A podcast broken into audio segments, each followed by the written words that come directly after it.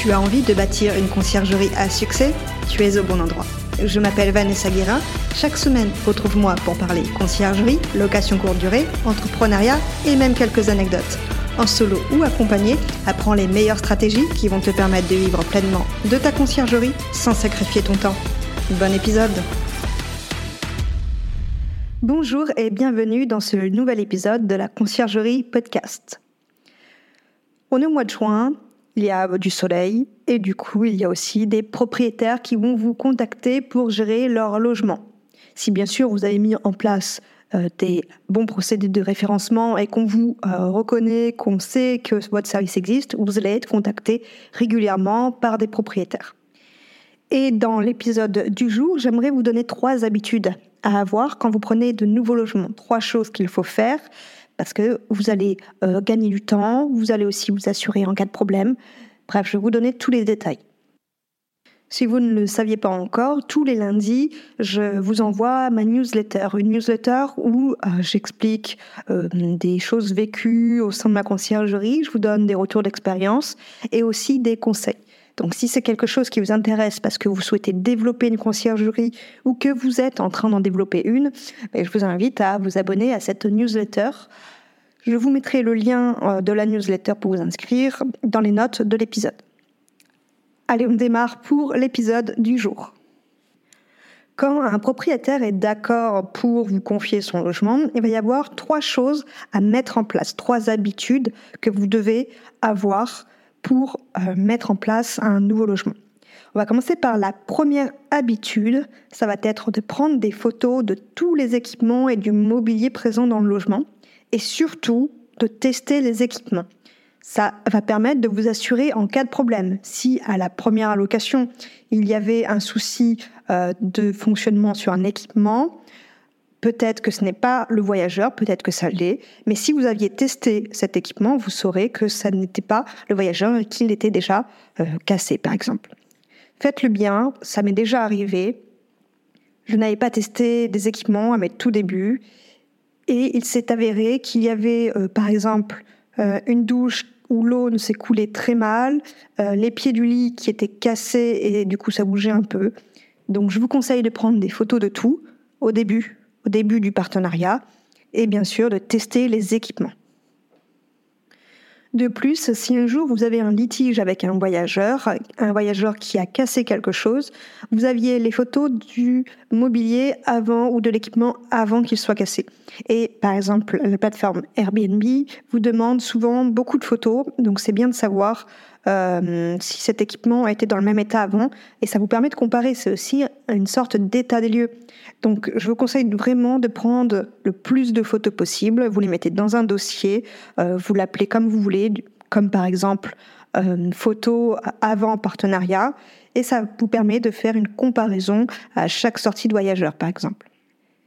Passons à la deuxième habitude à avoir, ça, ce sont des documents que je demande au propriétaire qui vont être indispensables. D'abord, au propriétaire, je lui demande sa pièce d'identité pour être sûr que je m'adresse bien à la bonne personne, mais surtout une, une, taxe foncière ou une attestation de vente. Parce que qui me dit qu'il est vraiment propriétaire? C'est peut-être un locataire qui veut sous-louer l'appartement et ça c'est illégal. Donc une taxe foncière avec la pièce d'identité, ça me permet de voir si c'est la bonne personne et ça me permet d'avoir l'adresse du logement également. Et troisième document, c'est l'attestation d'assurance. Évidemment, le propriétaire, ce n'est pas parce qu'il loue par une plateforme qui a une assurance qu'il ne doit pas avoir d'assurance. Il lui faut absolument une assurance habitation de propriétaire non occupant, une PNO.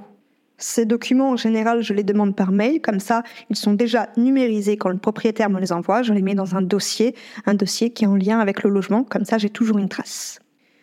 Troisième habitude à prendre quand vous rentrez à un nouveau logement, qui est en lien finalement avec la première habitude qui était de prendre des photos des équipements immobiliers, ça va être de centraliser toutes ces photos sur un document en attestant euh, le propriétaire euh, qu'il est d'accord avec ben, ces photos, que c'est bien l'état actuel du logement au moment où vous prenez en gestion ce logement.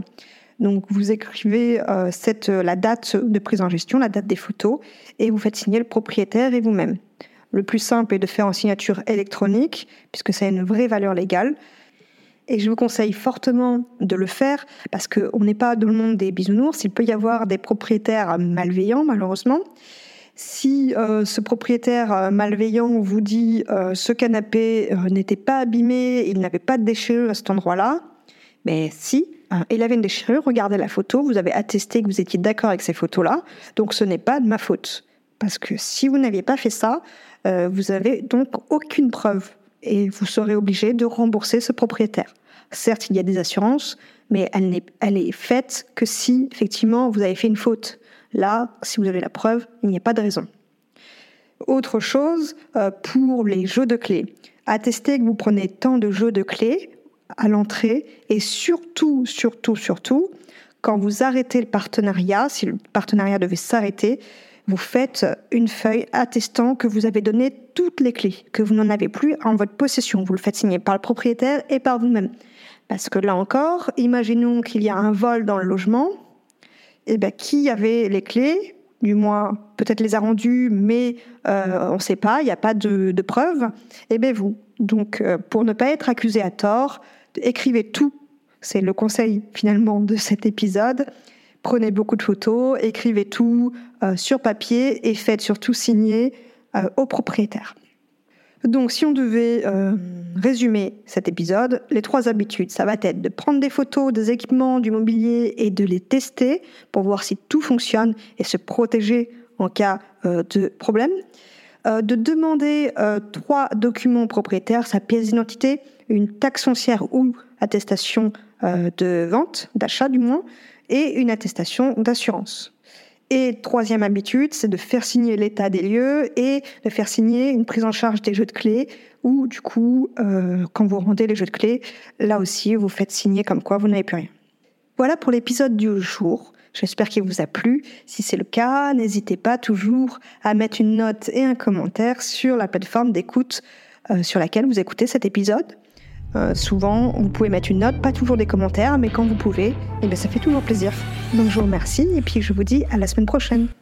Et pas si vite, tu as apprécié cet épisode, tu peux le partager à ton entourage ou encore mieux, laisser un avis 5 étoiles sur ta plateforme d'écoute préférée et un commentaire. Je te dis à bientôt